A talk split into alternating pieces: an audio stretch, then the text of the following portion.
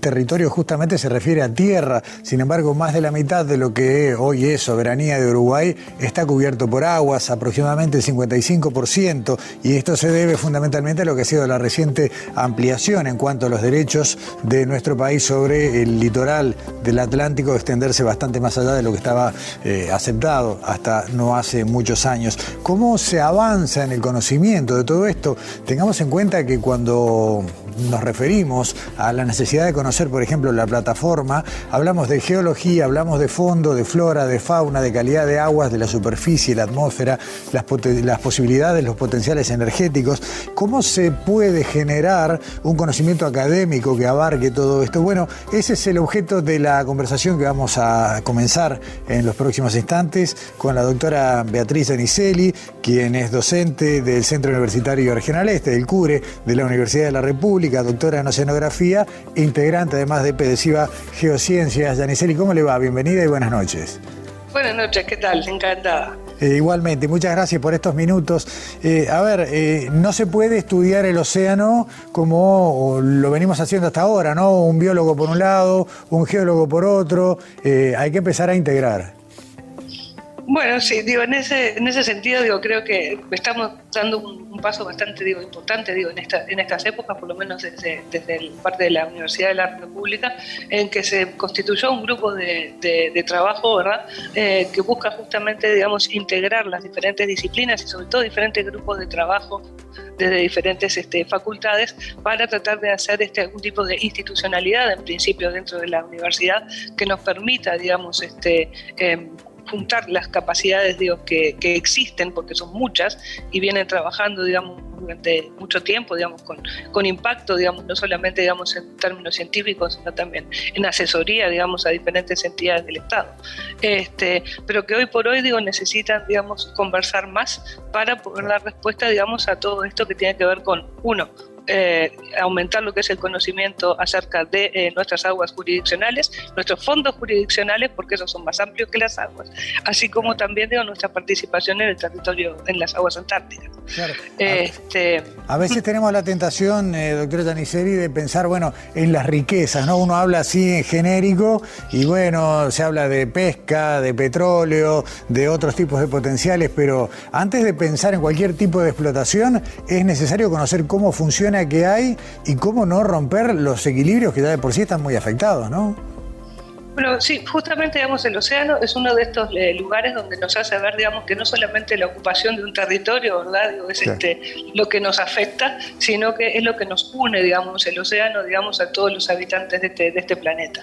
Y si bien normalmente, por esto digo que es tan importante poder empezar a combinar y trabajar más en conjunto digamos, todas las capacidades, no solamente la parte eh, física, océano-atmósfera, digamos, la que regula nuestro clima, sino que la biodiversidad y todo el funcionamiento digamos, de los ecosistemas han sido claves en determinar cómo es nuestra atmósfera y nuestro clima actual, ¿verdad? Y van a ser fundamentales para saber qué es lo que pasa finalmente, digamos, ante toda esta situación digo, que, se, que se vive de efectos este, antropogénicos, ¿sí? O sea, la vida ha tenido más que ver de lo que normalmente, digamos, este, lo pensamos y por eso está bueno, digamos, empezar a eh, también digo, ponerse, digamos, eh, eh, en, este tipo de conceptos, digamos, que son tan, tan nuevos en este minuto que están dándonos unas luces digo, muy, muy interesantes. Estamos en un momento clave realmente, muy fascinante desde el punto de vista de la, de la investigación, que nos puede dar luces, digamos, para nuestro accionar nuestro cuidado del ambiente.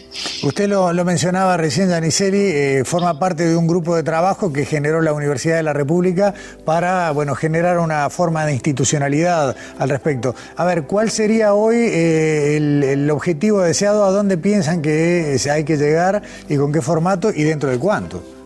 Mira, en principio, digamos, justamente el formato ese no lo tenemos este, definido aún, pero lo que sí tenemos, digamos, es nuestra hoja de ruta, lo primero que se está generando, digamos, es una, una carrera en oceanografía.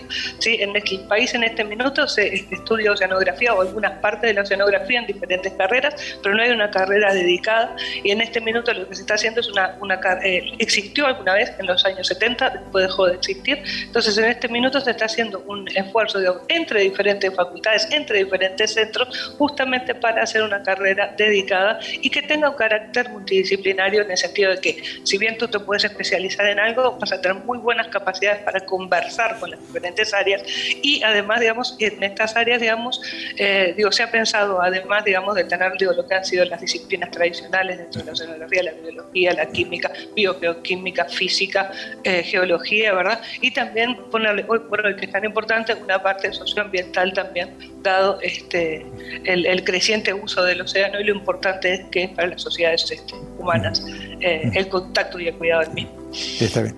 Esa carrera de oceanografía estaría anidada, obviamente, dentro del laudelar, pero en alguna facultad a crearse. ¿Cómo, cómo lo están visualizando? No, no, no. Eso va a ser de multi, multiservicio. Va a tener este, diferentes este, partes de la carrera en diferentes eh, servicios donde están.